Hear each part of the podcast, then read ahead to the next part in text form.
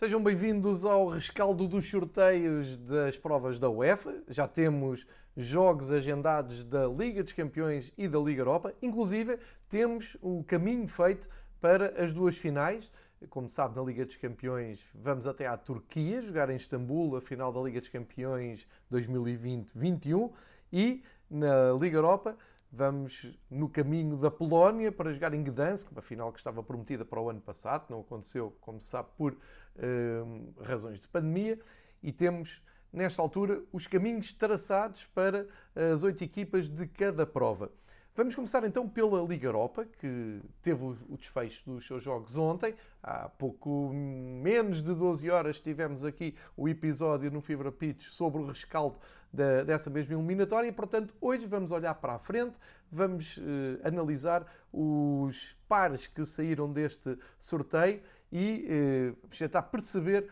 quais são as equipas favoritas ou quem está em melhor posição ao dia 2, que vale o que vale, não é? Depois, quando chegar à altura dos jogos, eh, sabemos que as coisas vão mudando, mas para perceber que caminho é possível e que finalistas é que podemos ter então nesta Liga Europa. Ora, começamos pelo confronto entre Dinamo Zagreb e Villarreal. Aqui o grande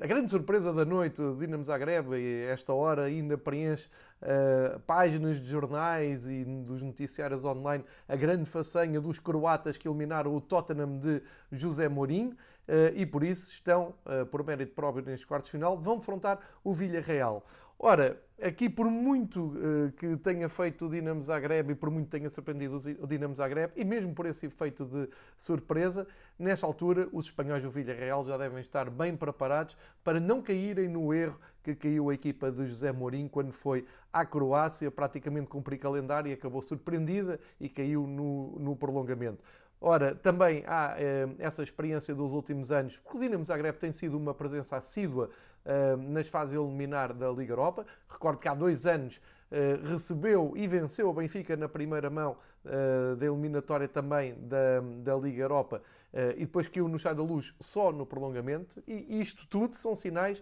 para que o Ney Emery prepare e estude muito bem esta eliminatória. E o facto do Unai Emery saber uh, o que é vencer a Liga Europa uh, por uma equipa espanhola, neste caso o Sevilha, uh, dá aqui algum favoritismo ao submarino amarelo, que tem Gerardo Moreno em grande forma nesta altura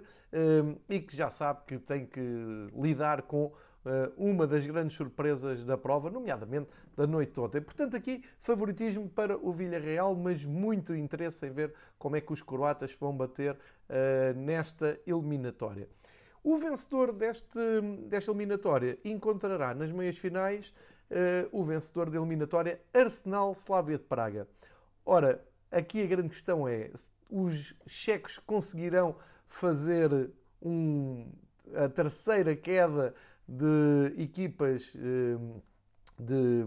de, das, ilhas, das ilhas britânicas, uma vez que o Slavia de Praga deixou para trás o Leicester, com grande estrondo, com grande surpresa, e ontem foi uh, à Escócia eliminar os uh, novos campeões da, da Escócia, o Rangers de Steven Gerrard, e uh, tem assumido, tem-se assumido como uma das equipas sensação desta, desta prova. Muita qualidade na equipa de, do Slavia de Praga, que é mais conhecida por ter dado à Premier League o Thomas Suchek, com quem uh, tem festejado estes apuramentos à distância e digitalmente. Uh, mas o Arsenal tem também aqui uma grande possibilidade de confirmar o seu favoritismo, uh, mesmo que se desligue um pouco do jogo, como aconteceu ontem com o Olympiacos, quando sentiu que a eliminatória estava uh, ganha e, enfim, tirou um pouco o pé do acelerador, acabou por perder até o jogo em casa, mas nunca teve a eliminatória em perigo. Portanto, favoritismo para o Arsenal e se o Arsenal confirmar o favoritismo perante a equipa surpreendente de, desta Liga Europa, pode encontrar então o Villarreal nas meias finais desta Liga Europa. Do outro lado da chave, temos o Granada a receber o Manchester United. Ora, já falámos aqui várias vezes do percurso sensacional do Granada, veio da segunda divisão espanhola para uh, um regresso à La Liga e nesse regresso consegue um apuramento para o europeu para provas da UEFA. Nesta estreia em provas da UEFA tem uh, surpreendido e, eliminado tudo o que aparece pela frente, inclusive tiveram uma eliminatória bem interessante com o Molde da Noruega e agora uh, sai o Manchester United. O Manchester United vem moralizado da eliminatória com o Milan, um autêntico clássico do futebol europeu ressuscitado nesta Liga Europa. Uh, e aqui a análise que apetece fazer de previsão a estes dois jogos é que Manchester United é que vamos ter nesta, nesta eliminatória? Porque o Granada também, quando calhou com o Nápoles, parecia que o Nápoles era favoritíssimo e conseguiu, uh, principalmente nos jogos em Espanha, o Granada tem, tem superiorizado e surpreendido. Ora, se for um Manchester United, daqueles que de vez em quando entra para facilitar, não parece muita vontade, com os jogadores um pouco desligados, podem mesmo ser surpreendidos pelo Granada. Se for o Manchester United a levar a sério uh, esta prova, Uh, e a levar a sério também o Granada e perceber os pré-avisos, nomeadamente daquela eliminatória com o Nápoles, onde resistiram depois a Itália com uh, grande bravia. Uh, enfim, temos que considerar o Manchester United favorito,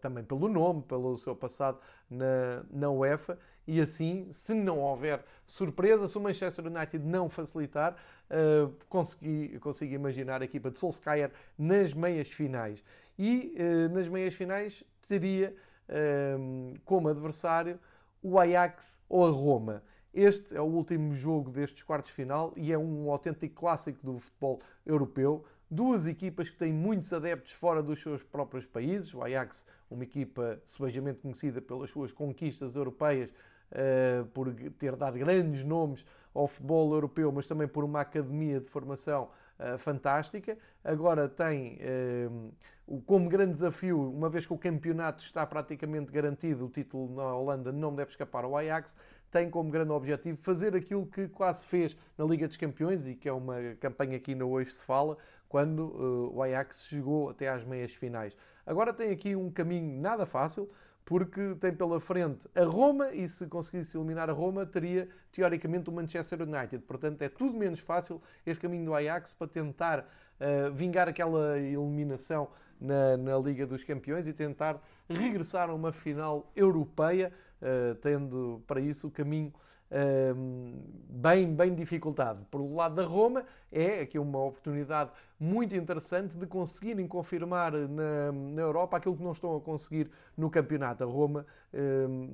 está difícil de se conseguir afirmar na Série A, precisamente porque falha muito contra as equipas do top 10 da Série A. Quando joga com a segunda metade da tabela, as coisas correm melhor. Não foi o caso do, do último compromisso, até perdeu com o Parma mas a regularidade do, de Roma é sempre contra equipas teoricamente mais fracas. Aqui na Europa tem uma oportunidade de voltar a confirmar os bons eh, dados e as boas exibições que mostrou contra o Shakhtar Donetsk, quando Paulo Fonseca uh, defrontou a sua uh, anterior equipa, e tem agora uh, este confronto Uh, com uma das equipas uh, simbólicas, uma das equipas resistentes àquela ditadura do top 5 de, de, campeonatos que dita geralmente a presença dos clubes nestas fases mais avançadas das provas da UEFA. E portanto, se, aqui é muito difícil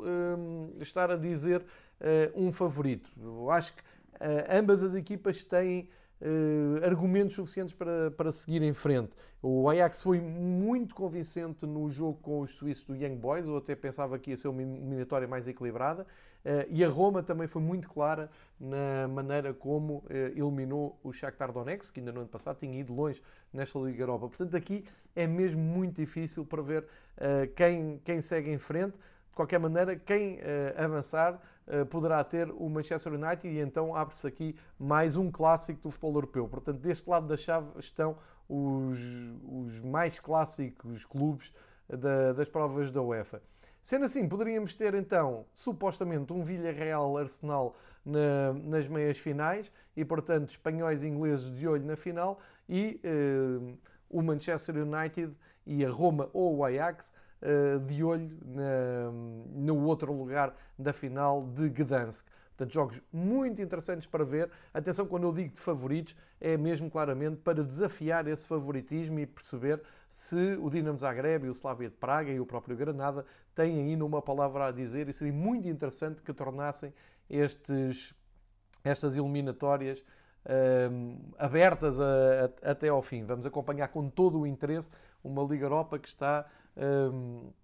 promete muito nestes jogos que aí vem e que vai manter então o formato tradicional, ao contrário do ano passado em que passámos a ter uma Final Eight, tanto na Liga dos Campeões como na Liga Europa. Este ano vamos mais pelo formato convencional, vamos ver se todas as equipas vão conseguir jogar em casa ou se vão ter equipa de terreno neutro, como aconteceu nas eliminatórias anteriores, mas mais perto dos jogos iremos uh, verificar todas essas sensações. Passamos então para uh, o sorteio mais esperado do dia. A Liga dos Campeões já conhece então os jogos dos quartos de final e também foram sorteados os jogos das meias finais. Portanto, os vencedores de cada um destes jogos já sabem com o que é que contam uh, caso avancem na prova. Vamos começar então um, ehm, por dar, um, ehm, por incorporar aquela minha teoria de um, ehm, temos aqui em oito equipas quatro que são claramente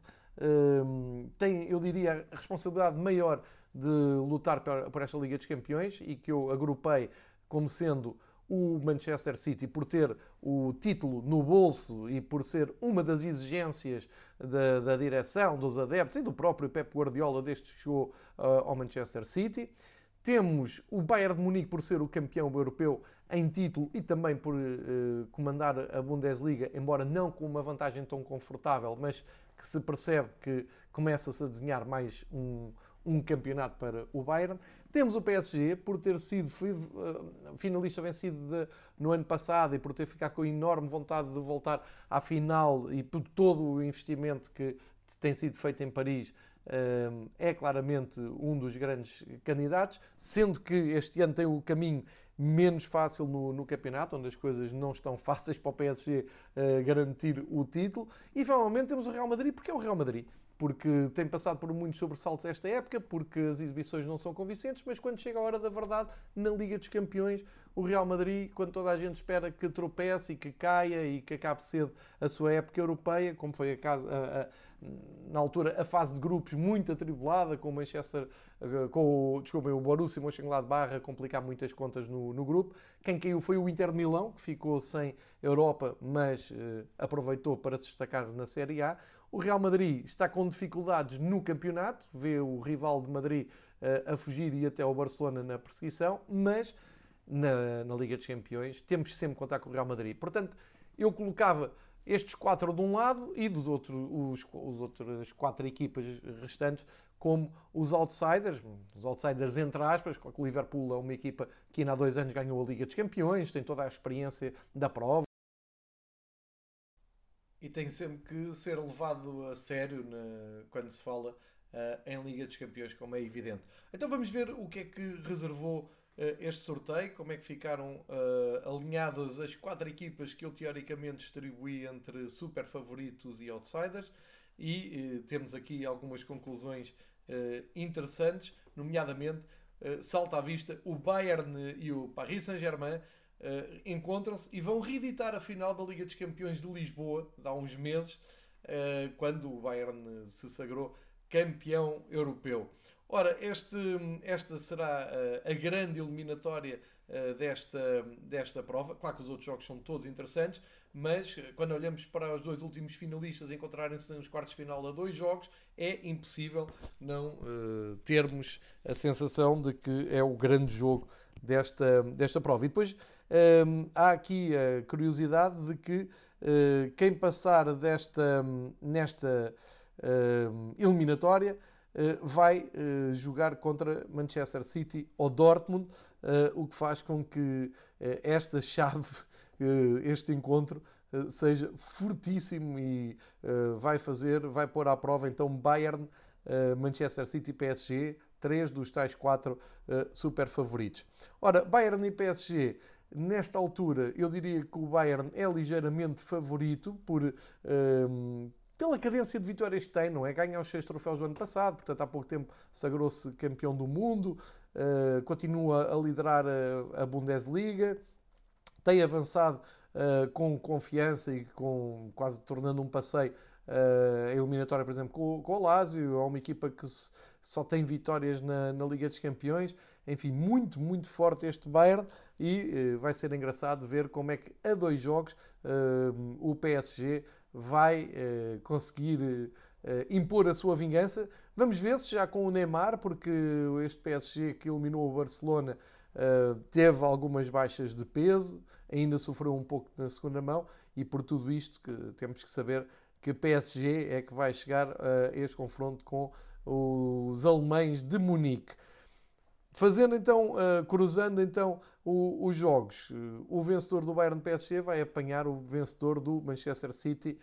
com o Dortmund. Se o Dortmund ultrapassasse o City e o Bayern no PSG, tínhamos um jogo da Bundesliga nas meias finais da Liga dos Campeões, a fazer lembrar aquela final da Liga dos Campeões, não há muito tempo, em Wembley, em que o Dortmund de Klopp jogou contra o Bayern de Munique, se bem se lembram. Ora, aqui a história deve ser mais complicada para o Dortmund, apesar de o efeito Haaland e apesar da boa campanha europeia que tem feito, Manchester City, teoricamente, nesta altura, será a equipa que joga mais, a equipa que está mais confiante, mais equilibrada, mais forte na sua maneira de jogar e eh, parece-me que Guardiola vai eh, fazer tudo para não desperdiçar esta oportunidade única de chegar a uma meia final da Liga dos Campeões e, e já fica a saber que se ultrapassar o Dortmund tem uh, uma tarefa muitíssimo complicada uh, de, de, jogar seja com o Bayern de Munique, seja com o Paris Saint-Germain. Parece-me que o favoritismo, claro, é do Manchester City. Agora há muita expectativa para ver o que é que Haaland e os seus uh, companheiros podem fazer para surpreenderem o Manchester City. Eles já eliminaram o detentor da Liga Europa, o Sevilha, numa eliminatória espetacular, com muitos golos, e eh, é isso que, que, esperamos, muita emoção para, para esta uh, partida entre o Manchester City e o Dortmund. Na outra, na outra chave, isto é, Porto com o Chelsea, Real Madrid com o Liverpool, os vencedores encontram-se nas meias finais. Ora, do ponto de vista da equipa portuguesa, penso que o sorteio não poderia ser melhor, porque o Chelsea, uh, apesar de, de, forte, e digo já que dou um ligeiro favoritismo ao Chelsea por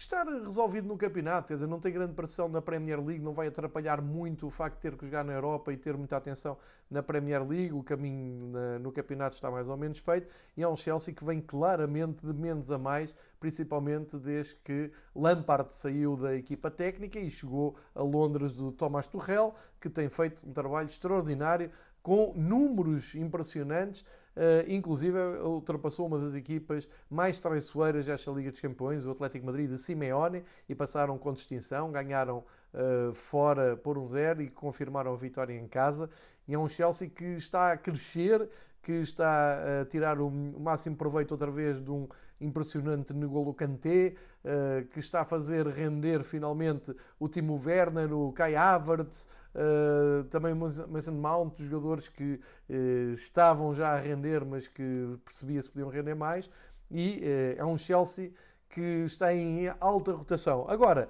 o Porto é, é, é a equipa que sabemos, vê-se logo nas reações ao sorteio os, os dirigentes do Porto puxaram todos pela hum, característica do Porto, do ADN do Porto, da luta, da bravia, de nunca se renderem. Hum,